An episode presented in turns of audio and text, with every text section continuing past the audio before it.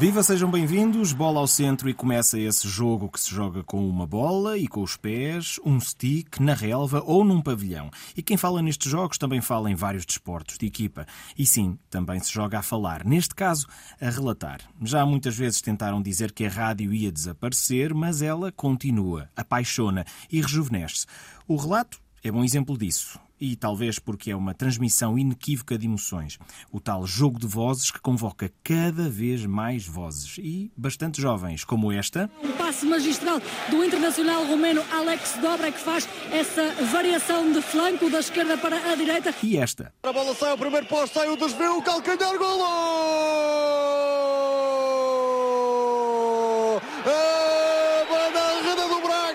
A primeira voz que ouvimos é de Ariana Azevedo, a segunda de João Correia. Vamos jogar jogo de vozes com esta dupla de repórteres de pista, sendo que também, como ouvimos, temos sons deles a relatar jogos. Começo por perguntar ao João: este golo que ouvimos é do teu primeiro relato internacional, não é? É o primeiro jogo fora, Liga Europa, na Suécia, Malmo com o Sporting de Braga. Felizmente fomos numa altura em que ainda não estava muito frio, apanhámos alguma chuva, o que para os suecos é normal, a chover torrencialmente, eles andavam na rua como andamos nós aqui nesta altura, nesta altura do ano. Jogo difícil para o Sporting Braga, era o primeiro jogo fora, se não estou em erro, desta caminhada europeia, era muito importante ganhar e o Braga acaba por eh, vencer esse jogo por 2-0. Só há relato do primeiro gol, porque segundos antes do intervalo morreu a Rainha de Inglaterra e então a nossa emissão ficou a meio, a minha estreia internacional ficou cortada à metade pela morte da rainha. Mas uh, vamos, não vamos cortar a metade do relato, ouvimos só um pedacinho, vamos já ouvir o resto. Ariana, já te coloco em linha também, ainda não te aconteceu nada deste género, do relato ter de ser interrompido a meio. Eu, pelo menos, ainda não matei ninguém. Até ao momento não tenho, não tenho esse conhecimento. Já me aconteceram algumas coisas inusitadas, mas nada do género do que já aconteceu ao João. Já vamos a essas histórias. Só para ouvir o resto do relato. É um gol de calcanhar, bem bonito por sinal, uh, e fica muito bem na descrição. Braga! Canto batido por André Horta. Paulo Oliveira de cabeça ao primeiro poste. E é de calcanhar que Bruno Rodrigues coloca o Braga em vantagem. Ariana, também já narraste golos, já lá vamos, mas como falámos de um momento histórico para o João Correia, vamos falar contigo também sobre a forma como foste acarinhada uh, no primeiro dia em que fazes reportagem de pista na Antena 1. A reportagem em dia de estreia nas pistas das rádios nacionais para a Ariana Azevedo. O relato será do Fernando Eurico. Boa tarde, Fernando. Vamos aos 11 iniciais e também às primeiras notas de reportagem. Um abraço. Ariana Azevedo, um beijinho muito especial neste dia que eu sei que é especial também para ti para a Antena 1 e para os ouvintes que nos vão seguir a partir aqui do Estádio do Bessa, na cidade do Porto. Uh, é um ambiente para já bom em torno deste Boa Vista Benfica e com o relevado, conta-nos lá, há muito que não víamos assim tão bonito. É um facto, um relevado magnífico aqui à flor da relva no estádio do Bessa século XXI eh, e que fomos comentando, de resto, antes do início desta eh, emissão. Um relevado que habitualmente apresenta algum desgaste junto à área técnica, mas que está eh, imaculado nesta tarde do segundo jogo do Boa Vista Futebol Clube em casa. Em relação... Ariana, este calor humano todo quando estamos. Uh falar para o mundo inteiro, que é o que acontece na Antena 1, ajuda à confiança? Claro que sim, eu já tinha bastante experiência de reportagem de pista porque tinha trabalhado numa rádio local uh, durante seis anos e, e, boa parte desse tempo uh, também estive nos relevados e fiz reportagens de pista. É óbvio que há uma responsabilidade acrescida quando chegas a uma rádio nacional e te dizem, olha, uh, vais ter essa oportunidade, vais fazer uma, uma reportagem. E eu sentia esse peso nos ombros, como é lógico, mas ter esse suporte por parte da equipa que me estava a acompanhar é, é uma coisa inacreditável e fez com que o trabalho pesasse um bocadinho menos e a camisola também. Como é que se equilibra, e vale para o João e para a Ariana, podem responder os dois ao mesmo tempo, vamos aqui gerir o debate. Como é que se equilibra o querer mostrar que se sabe, porque tem que se mostrar que se sabe, quando se está a descrever, quando se está a introduzir informação numa reportagem, com a contenção de eu também não me quero armar em carapau de corrida, porque senão o ouvinte ainda foge. Como é que se equilibra isto? João primeiro, Ariana depois. É uma questão de, às vezes, pensar aquilo que vamos dizer antes de, de, dizermos. Com o tempo, vamos percebendo as dinâmicas com quem está a relatar e perceber mais ou menos quando é que eles vão pedir que nós entremos na, na, na emissão. Quando eles estão a acabar. E às vezes, nesse tempo, eu, no meu caso, estou a pensar no que é que vou dizer para não me exceder, mas também para não ficar aquém daquilo que é a descrição do que está a acontecer, que no fundo é o importante. Tudo o resto serve só para abrilhantar, mas o ouvinte eu quero acreditar que também gosta desse brilho e dessas expressões que nós às vezes vamos, vamos buscar e colocar no relato. Portanto, regra número um, agarra-te aos factos. Regra número dois, quando as informações serem estratégicas e cirúrgicas. É assim, Ariana? Sim, eu acho que é um pouco por aí. E, um, às vezes as pessoas não têm noção, mas nós preparamos-nos imenso para cada jogo e não usamos muitas das vezes 10% da informação que temos preparada. Uh, e no fundo, como já vamos com muita coisa na cabeça, acabamos por equilibrar um bocadinho. Acho que essa é a palavra certa, o equilíbrio eh, porque como já temos ali a informação a processar no cérebro, eh, acabamos por conseguir eh, coordená-la com aquilo que estamos a dizer. Primeiro importa contar aquilo que estamos a ver, aquilo que está a acontecer e depois, se conseguirmos acrescentar um pouquinho e abrilhantar um pouquinho a emissão, sim. E, e o João tem toda a razão, porque dependendo de quem está a narrar o jogo, nós também já conhecemos a dinâmica, sabemos mais ou menos a forma como a pessoa que está na tribuna de imprensa prepara o jogo e a partir daí também preparamos o nosso. E também dá jeito que a pessoa que está na tribuna de imprensa saiba que vocês sabem, porque aí dá-vos a deixa certa na altura certa, dá-vos aquele passezinho a isolar a frente da baliza para vocês rematarem para gol. Como é no caso da tua reportagem de pista neste Boa Vista Benfica, esta deixa que o Fernando Eurico te dá para tu uh, dares uma informação que é sempre pertinente. Uh, Ariana Azevedo, até porque nós aprendemos sempre com os melhores. Conta lá ao ouvinte Antena 1, porque há sempre aqui um equívoco. Toda a gente diz que o árbitro é de Vila Nova de Famalicão, mas não é assim.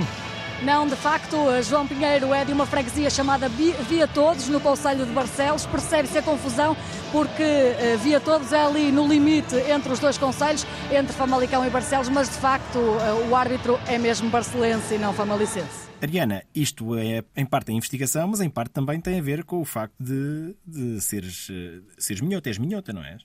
Sim, sou de Vila Verde, sou do Baixo Minho, do Coração do Minho, como eu gosto de, de dizer, e daí, pronto, são aquelas pequenas informações que nós já temos, eh, e por acaso, nesse caso em específico, até posso pegar por aí, eh, tendo em conta o que estávamos, de, estávamos a dizer, porque na tribuna de imprensa eu por acaso tinha comentado com o Fernando Eurico, olha, atenção que há, há essa dúvida entre ele ser de Barcelos ou ser de Famalicão, mas ele ele é mesmo ali de uma freguesia limítrofe e, e ele ficou com aquilo na cabeça e depois deu uma deixa e eu, no relevado, acabei por fazer esse esclarecimento. Lá está, são essas pequenas coisas e essas pequenas conversas antes das emissões que também ajudam a que haja essa sincronia entre quem relata e quem reporta. Já vamos passear pelo Minho e por Vila Verde. Mais a mais é um clube que agora está na berra. O Vila Verdense está aí de volta aos campeonatos profissionais. Também saúde ao regresso do Belenenses. Uh, mas, entretanto, uh, há coisas que se aprendem na formação, há coisas que vêm com a experiência. Talvez esta tarimba toda de saber o que dizer na altura certa, no momento certo, venha mais da experiência. Mas, João,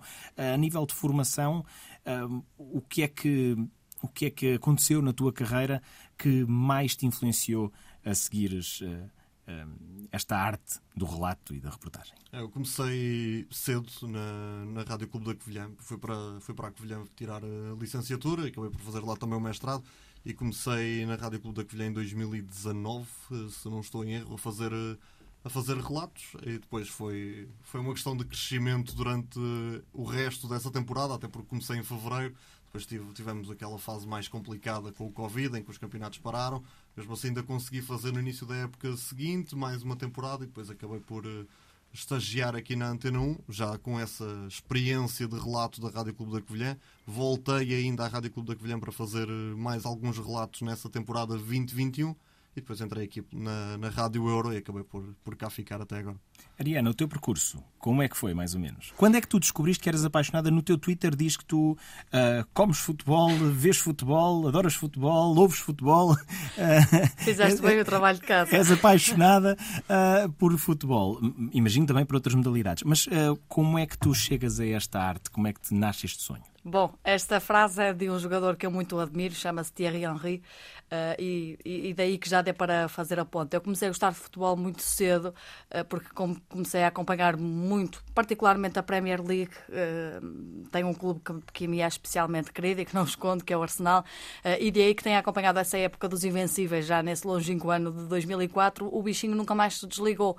em relação ao ao meu percurso enquanto jornalista ligado ao desporto acabou por ser um bocadinho um, um acidente, porque eu primeiro nunca quis fazer rádio, foi, foi uma coisa que naturalmente aconteceu. Depois gostava muito de desporto, mas nunca tinha pensado uh, em verdade pelo desporto. Acabou por ser um bocadinho uma conjugação de fatores. Eu trabalhava numa rádio local, tinha algumas conversas com os meus colegas uh, que faziam parte da equipa de desporto. Um dia uh, alguém se lembrou e disse: Olha, porquê é que não vais fazer um jogo? Comecei por fazer coordenações, depois lá fui fazer uma reportagem e a partir daí nunca mais parei. Foi em 2017 e cá estamos hoje.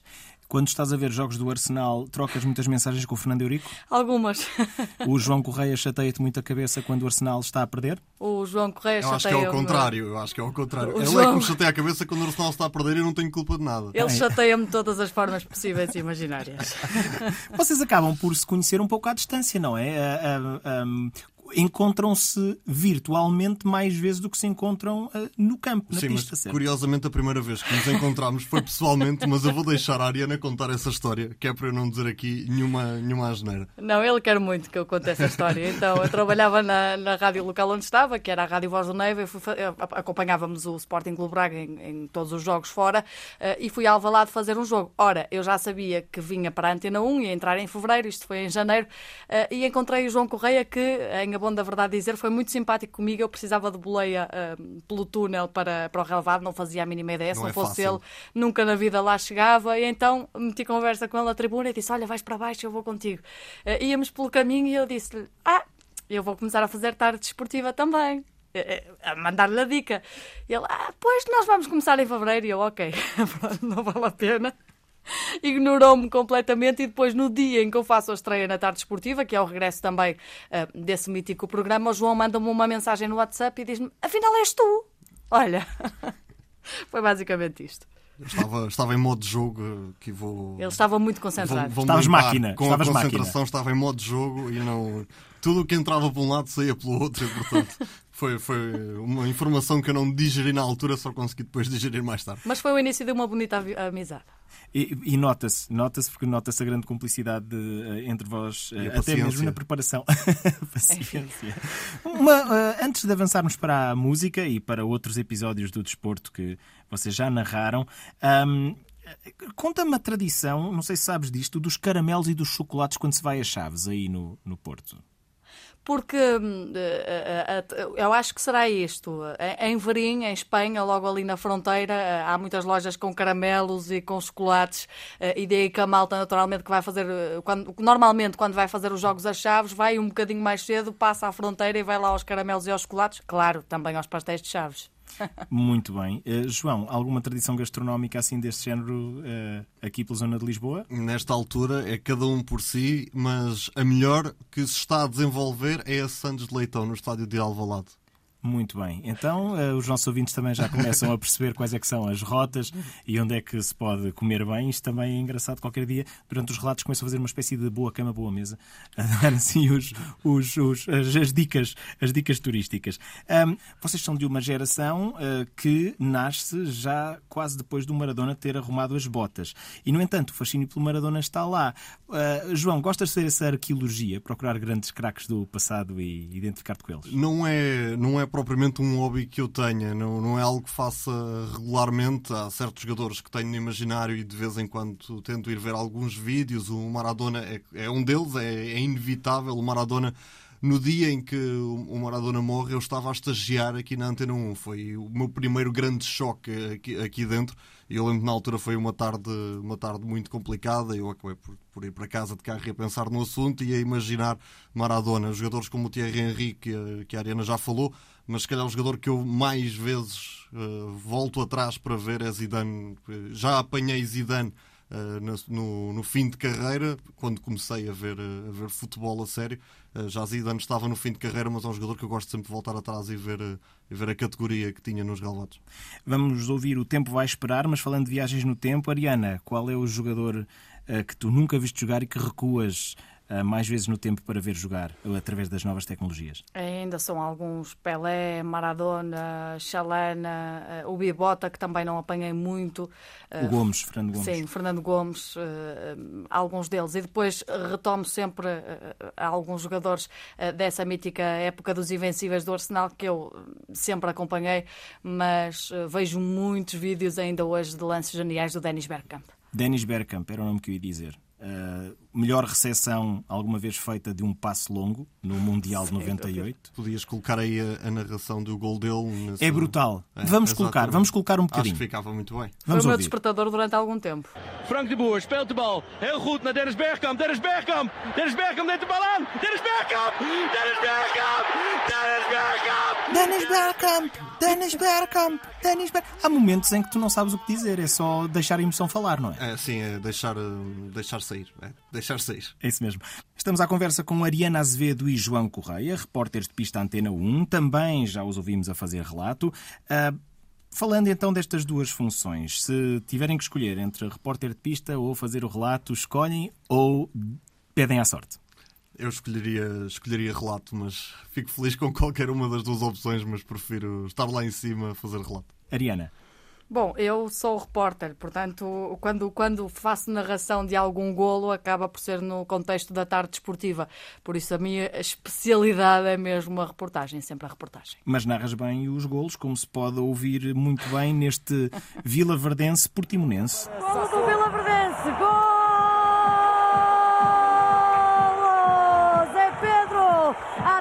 Descobre André Soares, o capitão da equipa de Vila Verde, é o jogador mais antigo deste plantel do Vila Verdense. Atirou e a bola só parou no fundo das redes de Berke Ozer. Para já. Este... Ariana uh, e João. Uh, estamos a falar aqui de um jogo que acontece num campo onde uh, a bancada consegue ouvir os jogadores quase como os repórteres de pista, não é? Portanto, narrar em campos mais pequenos ou, ou em pavilhões às vezes não significa menos emoção, muito pelo contrário. Eu tenho, eu tenho uma, um processo antes de começar a relatar que eu tenho que me isolar dentro da minha própria bolha, porque eu, apesar de, de fazer isto já há muitos anos, eu continuo a dizer que eu tenho vergonha de público.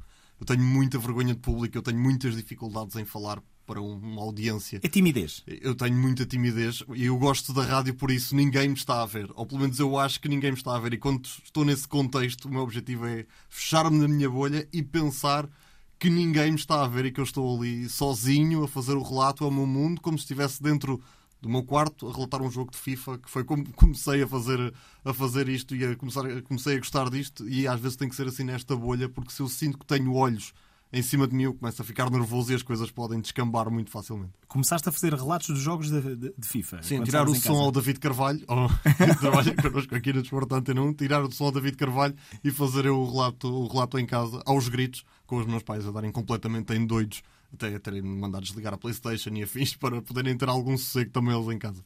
Às tantas há vídeos disso. Ariana, hum, a mesma questão, tu também te isolas, há esta timidez? Não, acaba por não acontecer tanto, eh, porque, não sei, estou, estou familiarizada normalmente e dentro, do, dentro dos relevados, ou no caso das tribunas de imprensa, onde estou normalmente, são quase sempre estádios que estão cheios. Eh, no Minho acontece muito essa particularidade, sejam equipas do Campeonato de Portugal, do Distrital, da Liga 3, eh, há sempre uma atmosfera muito grande. Por isso mesmo que eu tenha de gritar golo, normalmente não viro cabeças porque está toda a gente a festejar e acaba por não acontecer tanto isso. Na reportagem de pista também não, mas acontecia-me mais no início. Era, por exemplo, estavam os colegas das rádios nacionais todos juntos, quando havia jogos grandes e estavam as rádios todas, e eu ficava ali num cantinho para não fazer muito barulho uh, e não chatear ninguém. Agora, passado tanto tempo, acaba por não acontecer. Mas vivemos numa época em que, através das redes sociais, todos nós já temos um perfil público, uh, qualquer pessoa o tem, e quem trabalha na rádio está sujeito a, de repente, uma partilha, um vídeo, qualquer coisa, uh, atinge imensas pessoas no mundo. É preciso cada vez mais, João, conviver com este lado público da, da, de uma profissão que uh, antes garantia um pouquinho mais de privacidade, não é? Sim, é uma questão de aprender a lidar com, com as coisas. Eu, felizmente, ainda não tive aqueles encontros espontâneos na rua de alguém chegar ao pé de mim e me identificar. Espero que demore algum tempo até, até acontecer, porque é algo que eu não me sinto não me sinto preparado para, para que aconteça, até porque como eu sou um bocado tímido nessa, nessas, nessas questões. Tenho o meu perfil de Instagram aberto, tenho o meu Twitter onde partilho tudo aquilo que faço a nível profissional, ou praticamente tudo, e sei que é uma possibilidade que isso venha, que venha a acontecer. E é uma questão de, às vezes, acontecer a primeira vez, para eu depois saber, ok, isto, isto é real, isto, isto agora é normal. Isto pode acontecer, pode ser normal, pode ser uh, algo que aconteceu por acaso. Esperemos que se mantenha sempre não acontecer por acaso, mas eh, é uma questão que vamos ter que enfrentar eh, a partir já de alguns anos para cá. É algo que eles já estão habituados. Eu irei habituar-me, certamente. Mas curiosamente, Ariana, a nível geracional, a vossa geração está até mais habituada a isto desde o início do que se calhar eh, os profissionais que já cá andam há 30 anos, 40 anos, não? Sim, mas acaba por ser um bocadinho um choque. Eu concordo com o João e eu sinto muito isso porque já tinha o hábito, quando estava na rádio local, partilhavam-se muitos golos e como ia muitas vezes aos mesmos estádios, às vezes era abordada pelas pessoas que uh, chegavam à minha beira e diziam: Olha, ouvi-te na reportagem do jogo, tal, tal, gostei muito, e nós partilhávamos os golos, já havia assim um bocadinho isso. No entanto, quando vim para a Antena 1, comecei a sentir mais isso nas redes sociais, muitos pedidos de amizade, muitas pessoas a enviar mensagem a dizer que ouviram no jogo X e gostaram muito de, de, uma ponta completamente diferente do país ou até de outro país. Uh, isso acabou por ser um choque um bocadinho grande porque hum, não estava a contar, estava na minha bolha uh, e, e, e esse acaba por ser um dos choques um bocadinho maiores quando saltas para um palco maior como a Antena 1. É um palco mundial, às vezes as pessoas não se lembram disso, mas cada emissão desportiva chega ao mundo inteiro. São milhões de, de pessoas a ouvir, só mesmo para vos colocar mais pressão. Bom. Eu queria só sublinhar que, como disse a Ariana, enquanto isto acontecer nas redes sociais, os pedidos de amizade, as mensagens no Sim. Twitter, no Instagram e no Facebook, enquanto for assim nas redes sociais, por mim está tudo bem. O pior é quando passar para, para o exterior, aí posso-me assustar um bocadinho mais. Enquanto for nas redes sociais, para mim está tudo bem. Podem continuar, não há problema nenhum. Na rua, um bocadinho mais estranho. Ele não reconhece que é uma estrela, Pedro. Ora, uh, falando de emoções e emoções concentradas. Falámos aqui de grandes palcos, o palco mundial, digamos assim, eh, porque a emissão da Antena 1 no desporto normalmente é mundial, mas não importa o tamanho do campo, a emoção está sempre lá eh, e, inclusive, às vezes, eh, em pavilhão estarão, quer dizer, em alguns pavilhões, mil pessoas, duas mil pessoas a assistir, contra, por exemplo, 20 mil, 30 mil, 50 mil no estádio, mas isso não significa menos emoção, muito pelo contrário. Escutem só este relato do último penalti do Sporting Tomar na final final da Taça de Hockey em Patins do João Correia. Filipe Almeida, se marcar, dá a Taça de Portugal para o Sporting tomar. Filipe Almeida, é canhoto. Um para um. Mateu, golo!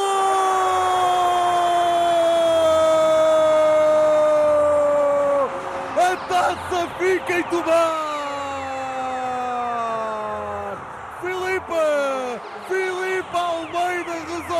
O pavilhão ao rubro, a festa verde e branca, a festa templária, a festa diamantina, primeira taça de Portugal para o Sporting Clube de Tomar.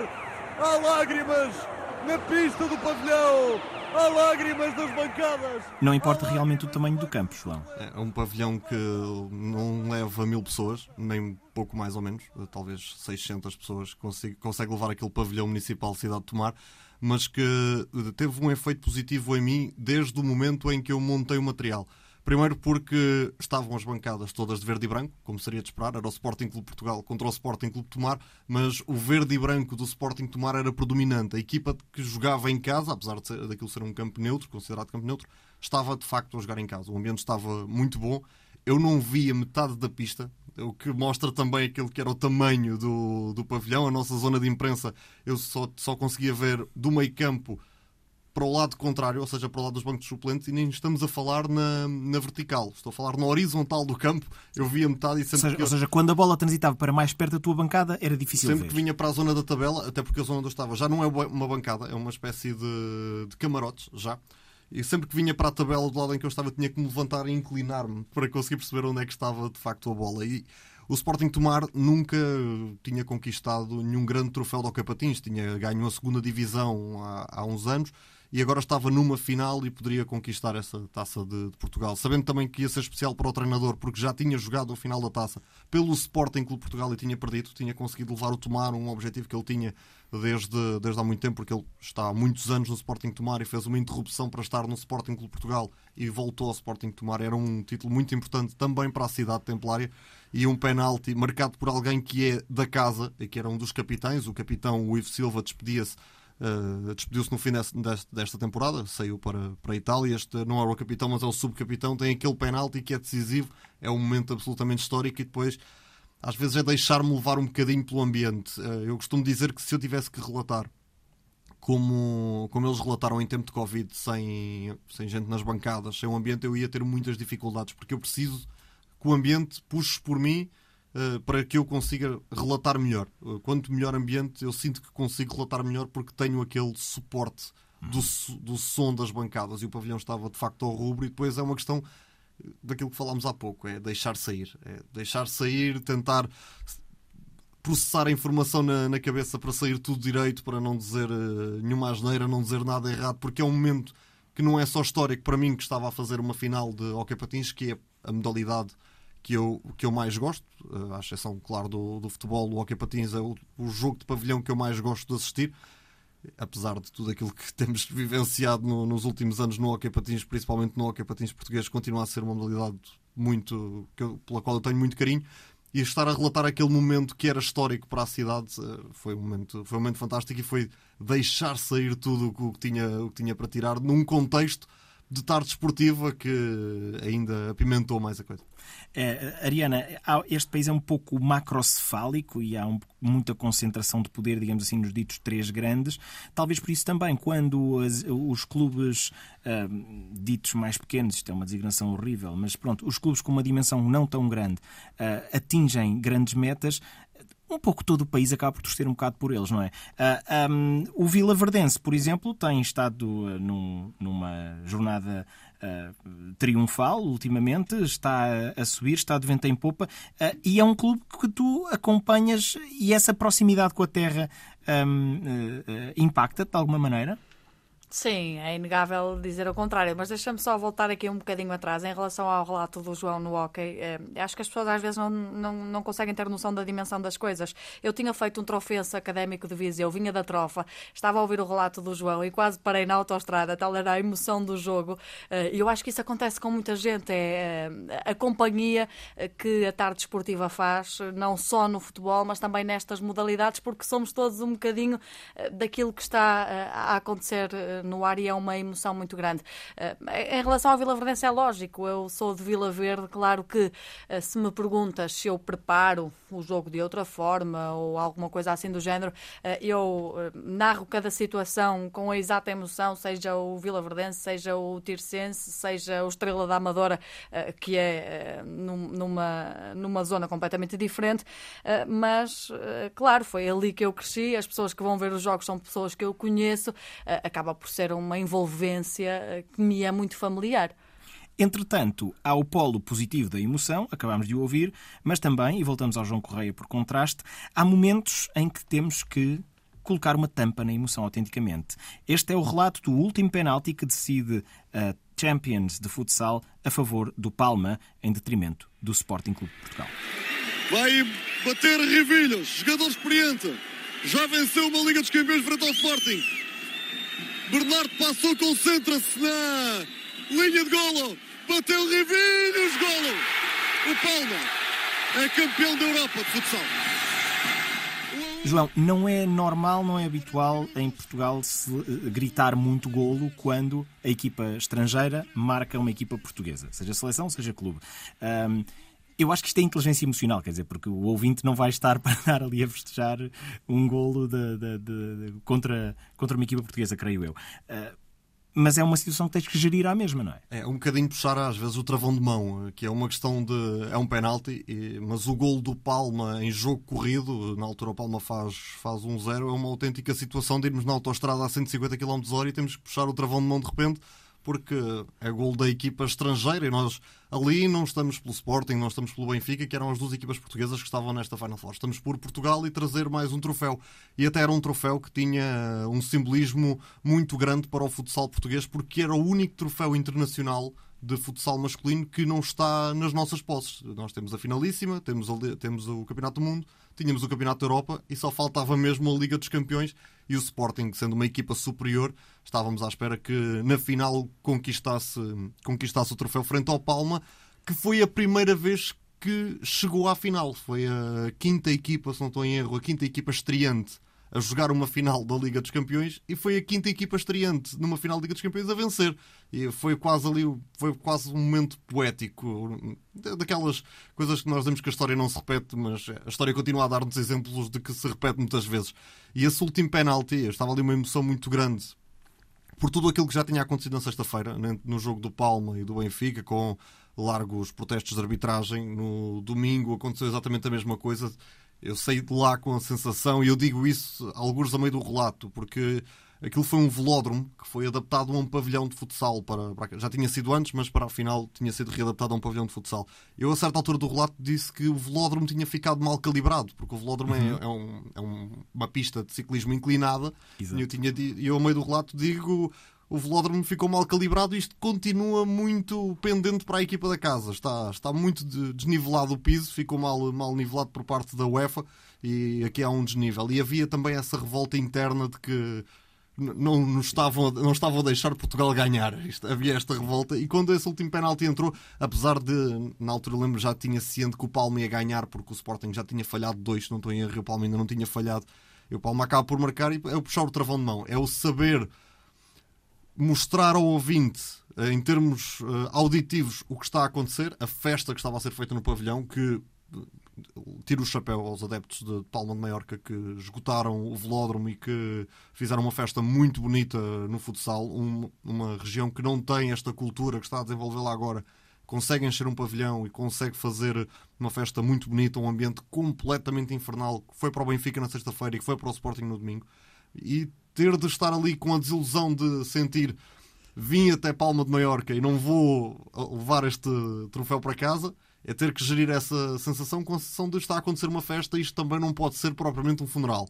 Exato. Eu, eu, eu, por acaso lembro-me que até fiz um bocadinho o papel de, de, funeral. Eu estava mesmo muito triste, mas tentei descrever o que estava a passar, os adeptos, mais com foco nos jogadores do Sporting, porque o nosso ouvinte, adepto do Sporting ou adepto do futsal português, não está a querer saber se os, adeptos, se os jogadores do Palma estão a correr. Exato. Eles querem saber como é que os jogadores do Sporting estão a reagir. Estão tristes? Estão com uma cara neutra? Não, não sentiram a derrota? Os jogadores do Sporting sentiram a derrota bem mais que eu, largamente, estavam muito desolados. Eu quis transmitir isso isso ao ouvinte de que, ok, o Sporting perdeu, estamos todos muito tristes, os jogadores estão muito tristes, está essa sensação, como eu estava a dizer, sensação de funeral, caímos na final eh, de forma, de forma inglória. Sintetizando numa frase, um ligeiro sabor à Grécia. É, é, é, é, um ligeiro sabor um ligeiro sabor à Grécia colheita 2004. Se bem que deram-nos uma lição valorosa que aplicámos em 2016. Até mal disposto. Não, lembra-te de 2016? Lembra-te de 2016? Foi a lição que nós aprendemos para aplicar mais tarde. Não é assim, Ariana? Sem dúvida. E, e, aí foi uma sensação maravilhosa porque já estavam com os foguetes, com as canas, com o champanhe, tudo prontinho e, e pronto. E o Éder deu-lhes cabo da vida. Eh, se bem que, eh, lembrando esse Portugal-Grécia 2004, fica sempre aquela sensação de amargo da boca, mesmo para nós que éramos bem mais novos nessa altura. Foi no meu dia de anos, afinal. Ia, que tragédia. que tragédia. Só para, só para apimentar aqui ainda mais a coisa. A verdadeira tragédia grega. Vamos levantar os espíritos com sugestões de livros e de filmes, porque já é hábito neste jogo de vozes e as sugestões são sempre surpreendentes. Ariana, eh, já muitos uh, uh, repórteres aqui da Antena me falaram deste livro, mas vai ser a primeira a falar dele a fundo. Futebol ao Sol e Sombra, de Eduardo Galeano. É um clássico, várias histórias sobre futebol. Uh, o que é que tem de fascinante este livro? Eu acho que o Eduardo Galeano é um autor que, para quem gosta de futebol, terá sempre de passar por este livro. Uh, e uma das coisas que ele pede logo nas primeiras páginas, quando vai. Uh, o que ele diz, uh, e, e, o Eduardo Galeano, só para situar, tem muitos livros escritos sobre esta temática do futebol e ele era exímio em, em descrever algumas e é, coisas. E é de um país do futebol? É do Uruguai? Exatamente, ele é uruguaio e, e este livro basicamente é ele a explicar que eh, por altura do Mundial, de 4 em 4 anos, fazia uma coisa que eu acho que nós todos, nós que trabalhamos no desporto, já não podemos fazer tanto isso, mas que se fechava em casa uh, a sete pés para ver um jogo e dizer assim: aqui está um adepto fechado por motivo de futebol. E nós bem queremos que isso, que isso aconteça, quem gosta desta uh, tradição. E há uma frase muito marcante dele uh, neste livro que é: Eu, quando entro num estádio, posso pagar o que pagar de, de, preço de bilhete, mas o que eu peço é uma boa jogada, por amor de Deus. Isso acontece um bocadinho com todos nós nos jogos de futebol que vamos ver, o que gostamos de ver eh, são uh, boas jogadas. Aquilo que ele conta é algumas histórias do que foi vendo em campo, de algumas lendas, outras nem tanto, uh, mas é um livro daqueles que vale a pena ler, certamente, até porque ele fala de uh, jogadores em tempo da ocupação nazi, uh, por exemplo, na Ucrânia, uh, se voltarmos atrás à, ao século XX, o futebol à sol e à sombra é, no fundo, passa em revista esse mesmo século futebolístico e que rico que ele foi. Eduardo Galeano, não só com este livro, mas com outros, é um autor que vale a pena visitar. E quanto à frase uma boa jogada, por amor de Deus, eu próprio digo, quando estou a ver um jogo que me está a aborrecer no estádio, digo de que nada passo de espectador a cliente. e pois. começa a reclamar. um, ora bem, João, entretanto, uh, tu trazes-nos À Espera no Centeio, J.D. Salinger, e um livro com um título muito sugestivo, Chase We're Going Up, de Kit Holden. Okay. O primeiro é um clássico da, da literatura, foi um livro que eu li já duas vezes. Li a primeira vez com 15, 16 anos a versão portuguesa e mais recentemente li a versão original, escrita em inglês, a história de um adolescente que está num colégio e tudo corre tudo corre mal, parece que a vida não, não tem rumo e depois lá, lá se encontra. O segundo livro é um livro especial para mim, eh, é sobre o Union, um clube eh, da Bundesliga que tem feito uma caminhada de crescimento ao clube rebelde de Berlim, porque é da, da zona este de... O Union Berlin. Exatamente, uhum. tem feito desde a subida da Bundesliga 2 à Bundesliga, um ano de manutenção, um ano de Conference League, um ano de Liga Europa e para o ano vai estar na Liga dos Campeões. É um clube pelo qual o desenvolveu um carinho nas últimas duas temporadas. E era o que devia ter ganho o campeonato alemão este ano. Não, não pedia tanto. Já podia, pedir a Liga dos Campeões já sentia que estava a esforçar-me demais no, nesta, última, nesta última temporada. Foi o clube que motivou o meu segundo encontro presencial com a Ariana Azevedo, que fui ver o Union uh, a Braga. A Braga. Na, na Liga Europa. Jogo Braga na Liga Europa. Fui ver, fui ver o jogo, fui ver o jogo a Braga. Uh, e é um clube que me motiva muito carinho. E eu li o livro que saiu em agosto de 2022, comprei-o pouco depois, li o livro até ao fim, excepto o último capítulo. O último capítulo falava do futuro. E eu decidi que não ia ler o último capítulo porque eu quero descobrir o futuro que vem aí juntamente com o clube.